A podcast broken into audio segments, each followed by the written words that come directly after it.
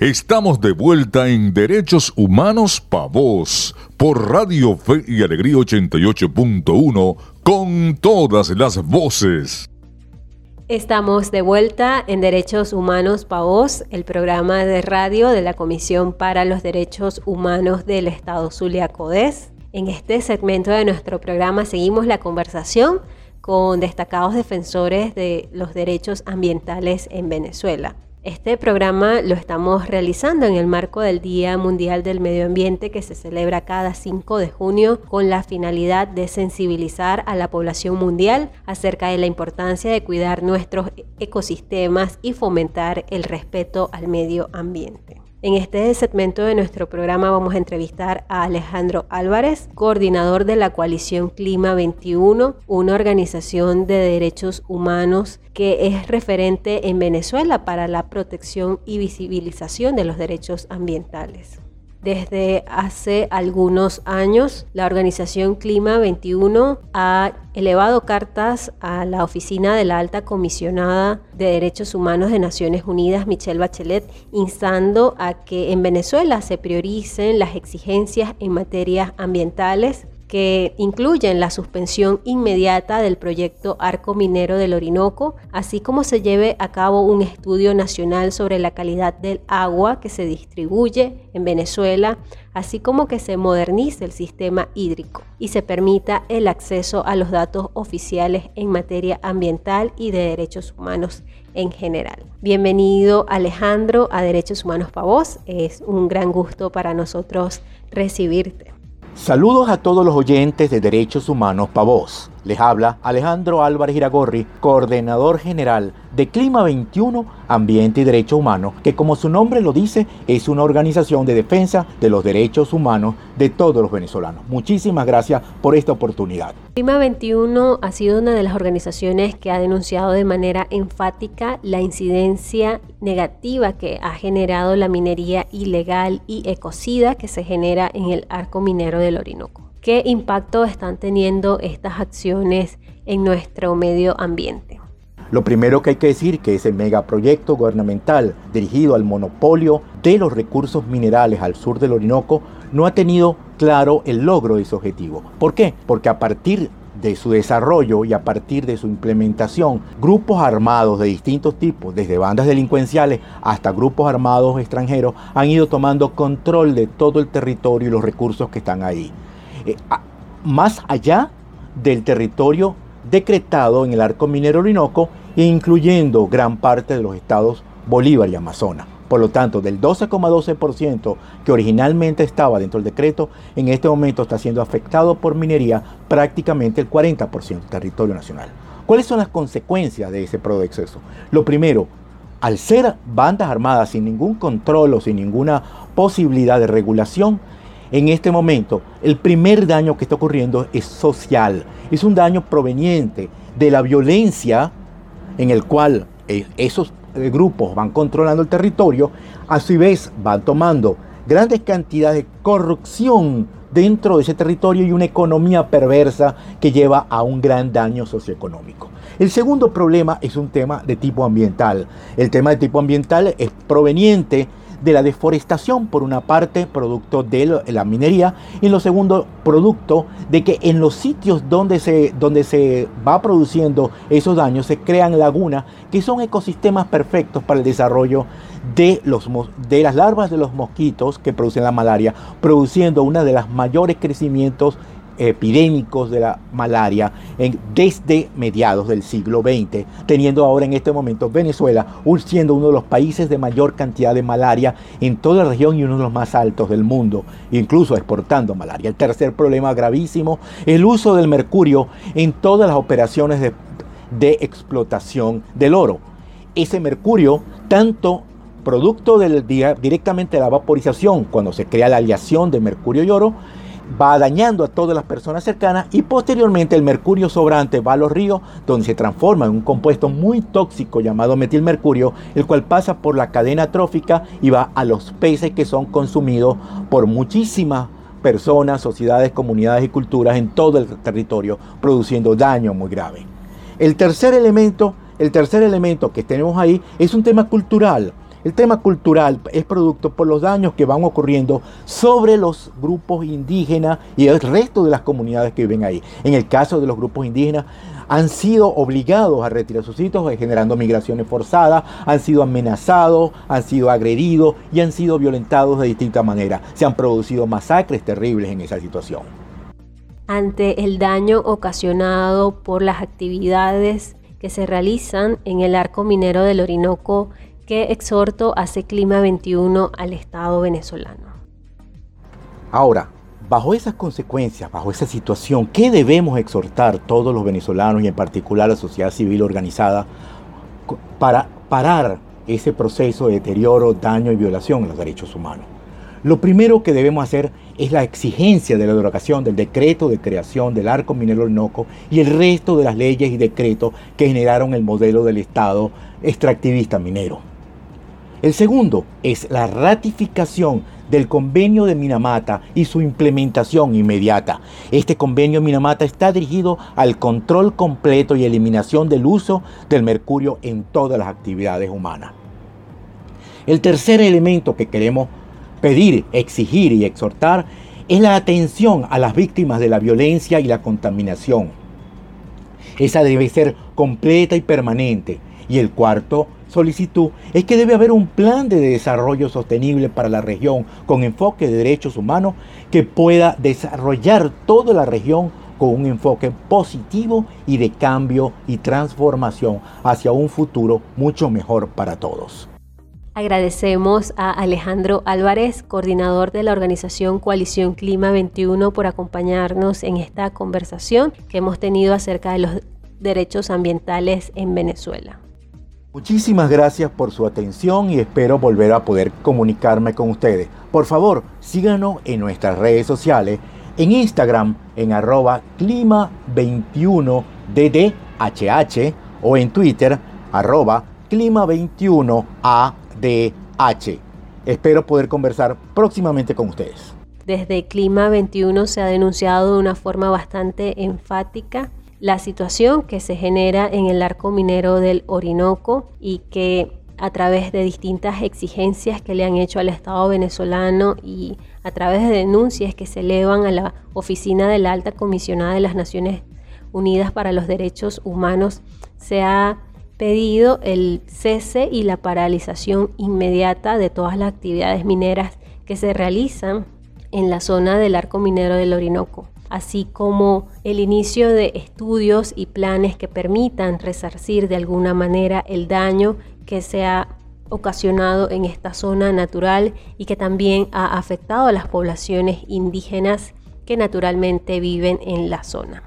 Hacemos una pausa en Derechos Humanos para Vos y seguiremos con más de nuestro programa por la señal de Radio Fe y Alegría 88.1 FM. Regresa Derechos Humanos Pa' Vos por Radio Fe y Alegría 88.1 con todas las voces.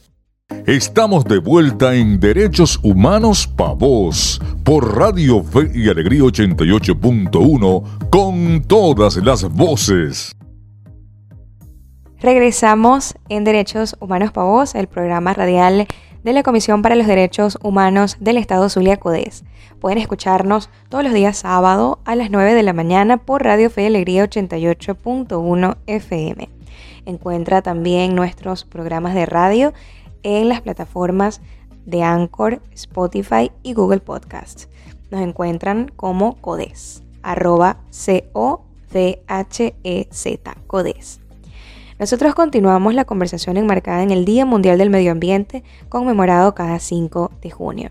Y en este segmento conversaremos con Grisel Mercadante, directora de la Fundación El Zulia Recicla. Desde el año 2014, el Zulia Recicla ha promovido el manejo de residuos sólidos urbanos, la conciencia ambiental, la cohesión social, el mejoramiento del paisaje urbano y natural, así como el desarrollo de nuevas tecnologías para la construcción. El equipo del Zulia Recicla está conformado por asesores técnicos y servicio comunitario adscrito a la Universidad Rafael Urdaneta en el Zulia, quienes hacen posible la correcta clasificación de los residuos en la ciudad con la consigna Mis residuos no van al lago, se han encausado a promover el reciclaje y la adecuada disposición de residuos para minimizar la contaminación tanto en las comunidades como en nuestros espacios naturales comunes. Bienvenida Grisel a Derechos Humanos Pavos. Buen día Adriana, muchas gracias por la invitación de nuevo en este espacio Derechos Humanos Pavos, donde tenemos la oportunidad activistas y personas de la sociedad civil para hablar de los derechos humanos y de los derechos ambientales. Grisel, el Zulia Recicla ha estado promoviendo prácticas de reciclaje en Maracaibo en medio de un contexto de pobre recolección de desechos sólidos en la ciudad, lo que contamina los suelos e incluso nuestro lago de Maracaibo. Así es, Adriana. Desde el día 1, la Fundación El Zulia Recicla promueve un proyecto de ciudad, una ciudad sostenible, capaz de preservar sus espacios naturales, fortalecer las capacidades de la gente y desarrollar la economía local. Estas tres variables comulgan muy bien con el reciclaje. Mis residuos no van al lago es un proyecto que está en camino de cumplir siete años y que ha logrado consolidar espacios de referencia local para la disposición temporal de residuos. Hemos mutado de jornadas de recolección a centros de acopio permanente. Lo estamos logrando en una escala muy pequeña, pero ya es factible. Estamos colaborando con la preservación de espacios públicos y colectivos. El reciclaje ha sido el detonante económico de muchas ciudades del mundo. En este sentido, Maracaibo tiene mucha tela que cortar, desde las políticas públicas, desde la construcción colectiva de un plan de gestión integral de residuos, orientados a la preservación de los ecosistemas y con enfoque de derechos humanos. No se trata de recolectar desechos, es hora de insertar en el discurso la economía circular. El aprovechamiento de los residuos, bien sea por reparación, desincorporación de piezas, reutilización, reciclaje, la inserción de los recolectores de base en el proceso. Recordemos que hoy todo lo que desechamos es destinado a vertederos y botaderos a cielo abierto en la ciudad, impactando la capa vegetal y alterando la permeabilidad de los suelos. Nuestros suelos son ricos en diversidad biológica, que permiten que el suelo sea fértil. Estamos llamados a preservar los suelos para garantizar la siembra, la construcción de huertos, la producción de sombra que tanta falta le hace a nuestra ciudad. Bien, Grisel, hablemos de microplásticos. ¿Qué son estos microplásticos y cómo inciden en la contaminación de nuestro medio ambiente? Las jornadas de recolección y los centros de acopio que hemos consolidado con el programa Mis residuos no van al lago nos han permitido llevar estadísticas de los residuos valorizables que recolectamos. Del 100% de material que recibimos, el 69% es plástico y de ese 69%, 21 corresponde a envases y tapas. El otro 48% es material compactado manualmente por los participantes. Esto es posible con el ecobloque que es una botella plástica donde se pueden colocar bolsas, empaques de alimentos no perecederos como el café, azúcar, sal, pasta, galletas e incluso las bandejas de anime. Las bolsas, empaques y animes son materiales livianos y con mayor probabilidad de ser liberados al ambiente. Al exponerse al sol y al aire se fracturan en pequeños fragmentos de hasta menos de 5 milímetros. Estos pequeños fragmentos son microplásticos imperceptibles para el humano y alimento para especies marinas y terrestres. Para evitar esta proliferación de los microplásticos, desde El Zulia Recicla han promovido la creación de ecobloques. Cuéntanos, Grisel, qué son estos ecobloques, cómo podemos hacerlos en casa y cuáles son los centros de acopio a los que podemos llevarlos. Es así, Adriana. Los ecobloques se configuran como una estrategia para encapsular el plástico, sobre todo, como te comenté, las bolsas y empaques. También es una alternativa para plásticos mixtos, que por sus características físicas son complejos de recuperar, por ejemplo, el cepillo de dientes, afeitadoras, bolígrafos, blister de medicamento. También se pueden incorporar pitillos, botones rotos y cualquier material que no pueda ser aprovechado y mida media pulgada de ancho. ¿Cómo lo vamos a hacer? Solo debes decidir ser parte de la solución. Primero, reduce el consumo de alimentos preempacados. Reducir siempre será el primer paso. Luego, separa desde el origen. En vez de consumir y desechar, consume, separa y recupera. Toma una botella de 1.5 litros y 2 litros de refresco, puede ser agua también. Coloca todos los empaques que generes y apóyate con una vara un palito para hacer la presión dentro de la botella y compactar para aprovechar al máximo la capacidad. Una persona puede generar un ecobloque al mes, unos 450 gramos de solo empaques. Una vez que tengas bien compactadito, acércate a la organización La Florida, ubicado al oeste de la ciudad. Tenemos tres puntos adicionales que trabajamos a puerta cerrada y estamos trabajando para seguir habilitando la red de centros de acopio en la ciudad de Maracaibo. Gracias Grisel por acompañarnos en el programa de hoy enmarcado en el Día Mundial del Ambiente. Gracias Adriana, gracias CODES y gracias Derechos Humanos Pavos por permitirnos celebrar este día con ustedes. Feliz Día del Ambiente y recuerda, mis residuos no van al lago. Síguenos en Instagram y en Twitter, arroba el Zulia Piso Recicla. Así como desde el Zulia Recicla trabajan para cuidar nuestro medio ambiente, también la papelera Tiene Hambre ha estado generando conciencia y promoviendo el respeto y prácticas más amables con nuestro planeta. Para hablar sobre la labor de esta organización, conversaremos con Betsabeth Bracho. Ella es la coordinadora general de la Papelera Tiene Hambre, una organización que se dedica al empoderamiento de las comunidades para promover la clasificación de los residuos sólidos no peligrosos de uso doméstico como el papel, el cartón, los plásticos, las latas, metales no ferrosos y los vidrios. Mediante esto se han intentado desde entonces disminuir el volumen de desperdicios dentro de las comunidades y llegando también a realizar actividades mensuales que consisten en la organización de centros de acopios temporales y otras actividades más frecuentes como las limpiezas de orillas de nuestro lago de Maracaibo, entre otras. Bienvenida Betsabeth a Derechos Humanos Pavos. Buenos días a todos y a todas. Muchas gracias por la invitación a todo el equipo de CODES. Como siempre están muy atentos de todas las fechas y de todas las organizaciones que hacemos vida en la ciudad y en el resto del país. Y bueno, que espero que tengan un feliz día a todos los oyentes de este maravilloso programa. Betsabe desde la papelera tiene hambre han venido denunciando el impacto que tiene la descarga y la acumulación de desechos y residuos sólidos en Maracaibo, en espacios urbanos y naturales. ¿Cómo evalúan el impacto de la contaminación por residuos en los diversos sectores de la ciudad donde han estado presentes? Realmente nosotros venimos denunciando a través de nuestras redes sociales los vertederos a cielo abierto que nos han contado, que nos dicen las personas, las comunidades, que nos envían fotos y información y que bueno, que nos llaman para apoyarlos en la difusión de estos espacios, para ver si bueno, la alcaldía o la gobernación o los entes competentes hacen algo al respecto.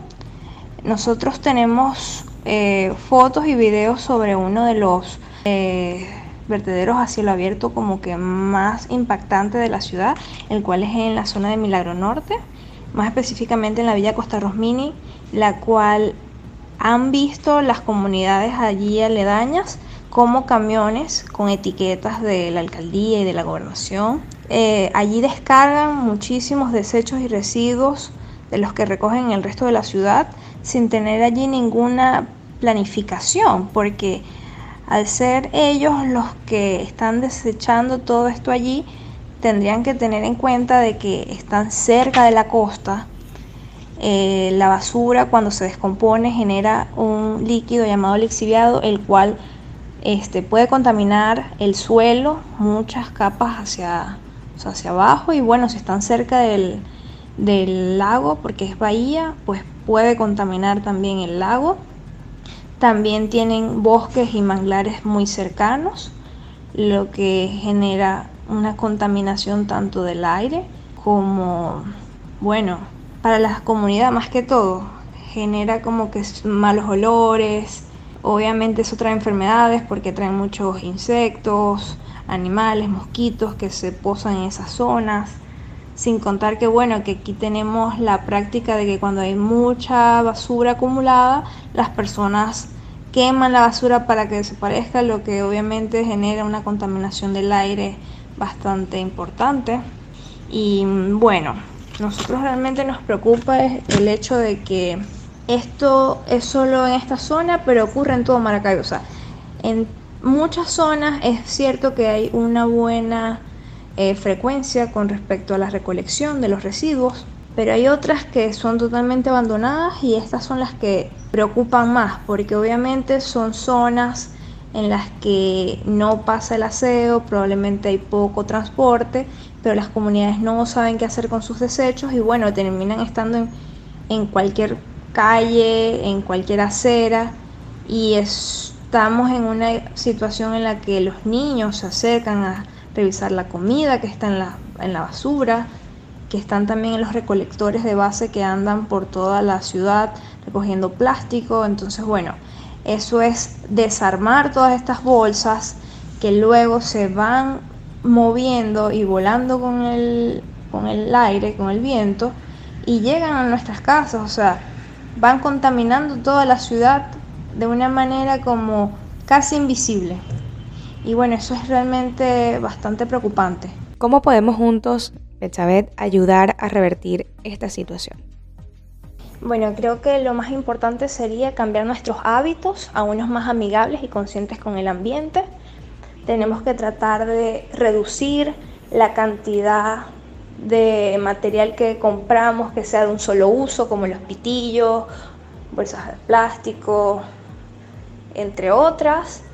Tratar de comprar cosas que podamos utilizar muchísimo tiempo, eh, reutilizar los envases de vidrio, lavarlos, utilizarlos en casa para almacenar otras cosas, eh, clasificar y segregar en casa el plástico, o sea, dividirlo, el plástico limpio, del cartón, del papel, para estos materiales llevarlos a jornadas de reciclaje, las cuales pueden ser de la Fundación El Zulia Recicla o de nosotros en la Fundación La Papelera Tiene Hambre, en Ciudad de la Faría, una de las formas también.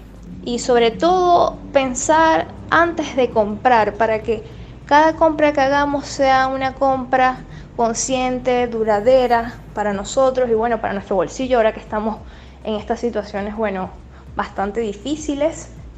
Eh, tratar de llevar a los supermercados nuestras bolsas de tela para reducir la cantidad de bolsas que utilizamos, porque realmente ahora vienen tan malas que hasta se rompen de nada. Entonces, bueno, son como pequeños hábitos que si cada uno de nosotros los vamos implementando, pueden llegar a ser un gran cambio para la, la ciudad, para el mundo, porque no podemos esperar que otros hagan lo que nosotros tenemos que hacer, que es reducir nuestra cantidad de residuos y desechos, porque realmente no hay la infraestructura necesaria, tal vez no hay la voluntad política para hacer algo con este problema tan grande que es eh, la basura y los desechos y los residuos de nuestra ciudad.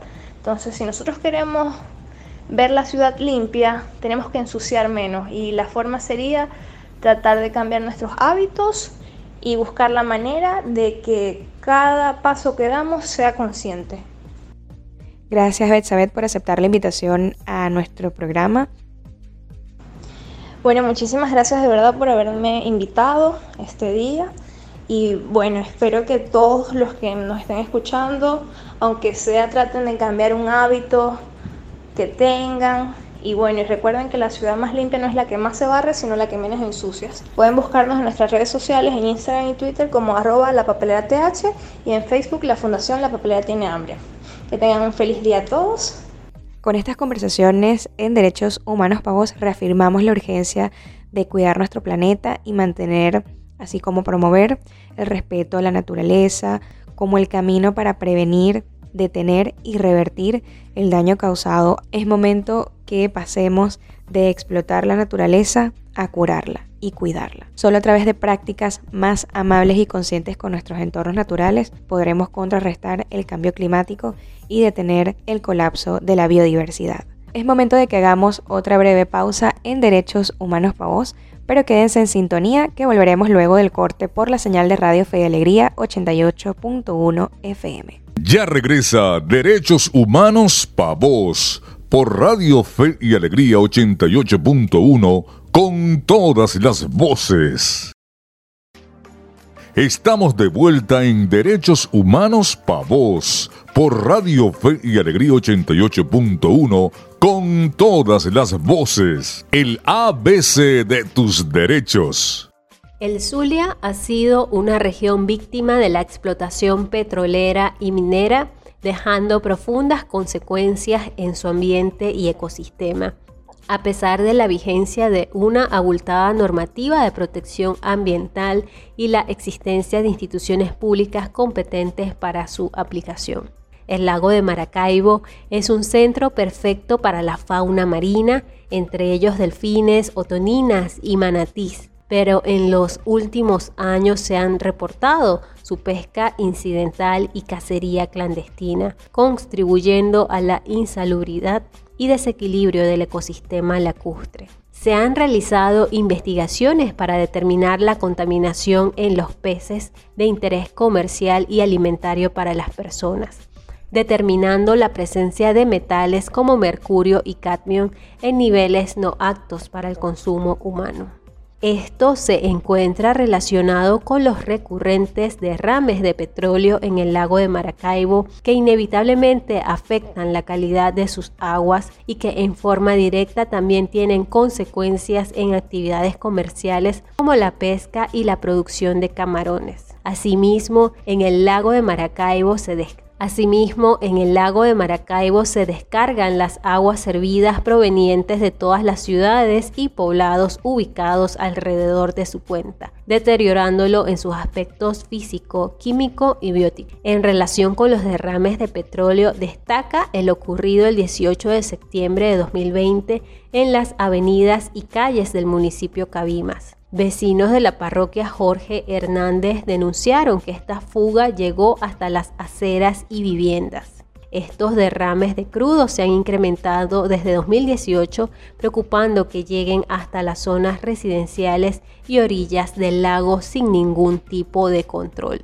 Por otra parte, es importante la denuncia realizada por la Fundación Ecológica Manatara a raíz de la deforestación y ecocidio causado contra la colonia de manglares del lago de Maracaibo llevados a cabo por la empresa Omaca, produciendo daños ecológicos irreversibles solicitando a las autoridades competentes el inicio de las averiguaciones pertinentes por violación de normas ambientales cuyos daños afectan la flora, la microfauna, peces, aves, suelos, calidad de las aguas y el ecosistema manglar. Otra denuncia de ecocidio en el Zulia fue la realizada por la Asociación Civil Proyecto Cumbre Ecológica y Turística de Venezuela, que ha estimado que es necesaria la siembra de 600.000 árboles entre los municipios Maracaibo y San Francisco afirmándose que los ecocidios han aumentado alarmantemente en un 15%, incrementando las temperaturas en las áreas urbanas.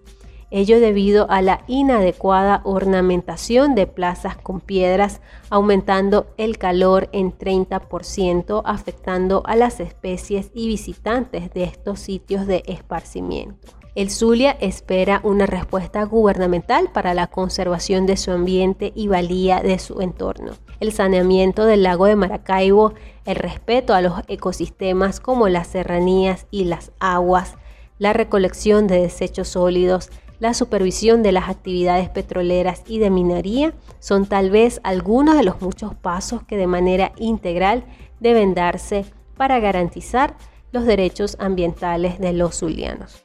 Aprende de derechos con CODES.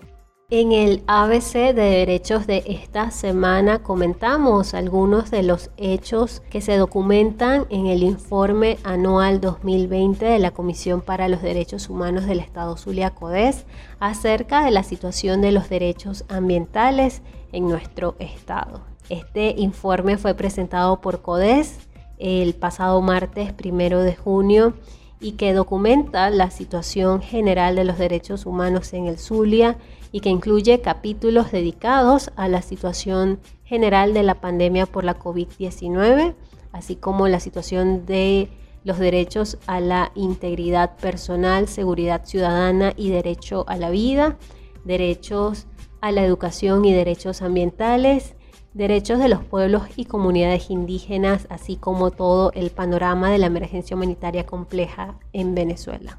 Este informe está disponible para su consulta y descarga en la página web de CODES que la pueden buscar como www.codes.org. En este informe se establecen consideraciones finales que son exigencias a las autoridades venezolanas para la reivindicación de los derechos humanos de la población.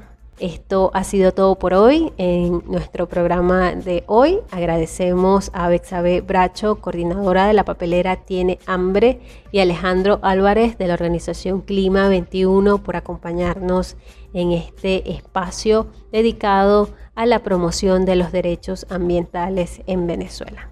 Tras los micrófonos estuvo acompañándolos en esta hora de Derechos Humanos para Voz Adriana González, certificado de locución 49286 y quien les habla Dayana Palmar, Colegio Nacional de Periodistas 24939. En los controles técnicos, Eric González. En la producción general de Radio Fe y Alegría Maracaibo, Iraní Acosta. Y en la dirección general, Jesús Viloria. Nuestras redes sociales son arroba codes C-O-D-H-E-Z en Instagram, Twitter y Facebook y nuestra página web es www.codes.org. Te invitamos a escuchar la retransmisión de nuestro programa todos los domingos a las 8 de la mañana y para escuchar la próxima emisión de Derechos Humanos para Voz, sintoniza la señal de Radio Fe y Alegría 88.1 FM todos los sábados a partir de las 9 de la mañana Ahí nos encontrarás hablando de derechos humanos. Derechos Humanos Pa' Vos, un espacio para la defensa de nuestras libertades.